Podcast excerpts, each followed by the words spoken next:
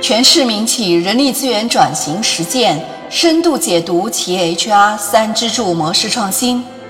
嗨，你好，我是 Maggie，这里是每天五分钟深度解读 HR 三支柱。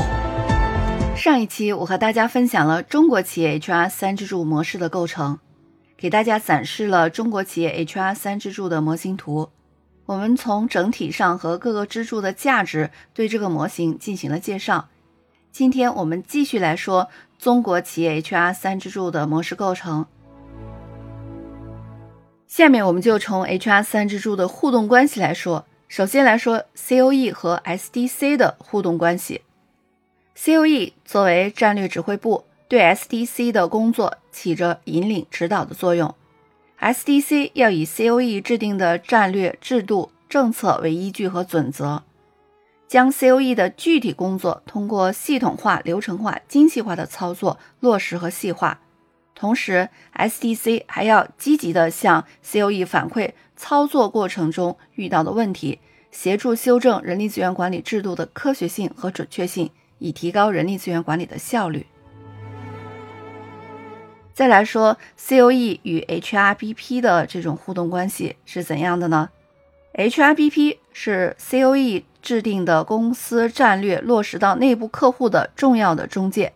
COE 根据内部客户的需求制定出人力资源管理制度以后，HRBP 需要根据业务部门的特点对其进行本地化的处理，使其更符合该业务部门的情况。促进员工对政策方针的认同和理解，同时，HRBP 也需要向 COE 积极反馈业务部门的需求，帮助 COE 去制定更符合业务部门个性化需求的战略和政策。那还有互动关系就是 HRBP 与 SDC 的了。那他们的互动关系是怎样的呢？HRBP 作为深入业务部门的特种部队。需要对业务部门进行人力资源需求的管理、员工沟通，从而发现最本质的问题，并且提出一个符合业务部门需求的解决方案。而 SDC 需要做的就是通过信息化技术、资源信息平台为这些解决方案提供技术支持，最终交付各个部门产品化的服务，满足他们的需求。这样，COE、HRBP 和 SDC 就构成了资源流动。行为互动有一定制度规范以及连接关系的企业内部网络，COE、HRBP 和 SDC 是网络中的三个关键节点。在西方的 HR 三支柱理论和实践中，HR 三支柱重视的是信息资源的流动，互动过程频率较小，互惠的程度也较低。西方的 HR 三支柱整体呈现的是弱联系。组织网络权威专家格兰诺维特曾经指出，弱联系让各节点之间的差异性大增，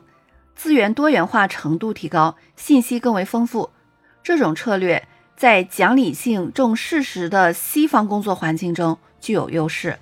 在重视关系的中国文化背景下，中国企业导入西方讲理性重事实、轻关系、互惠低、弱联系的 HR 三支柱理论，容易出现水土不服。相比弱联系、强联系的 HR 三支柱理论，除了重视信息资源的获取，还重视人情资源的获取以及复杂信息的传递。我们给大家呈现的这个 HR 三支柱模型，就体现了 HR 三支柱之间的相互联系。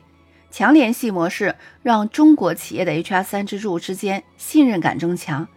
使得 HR 三支柱之间能够以更低的成本实现资源流动。我们再来从信息传递的角度来看看，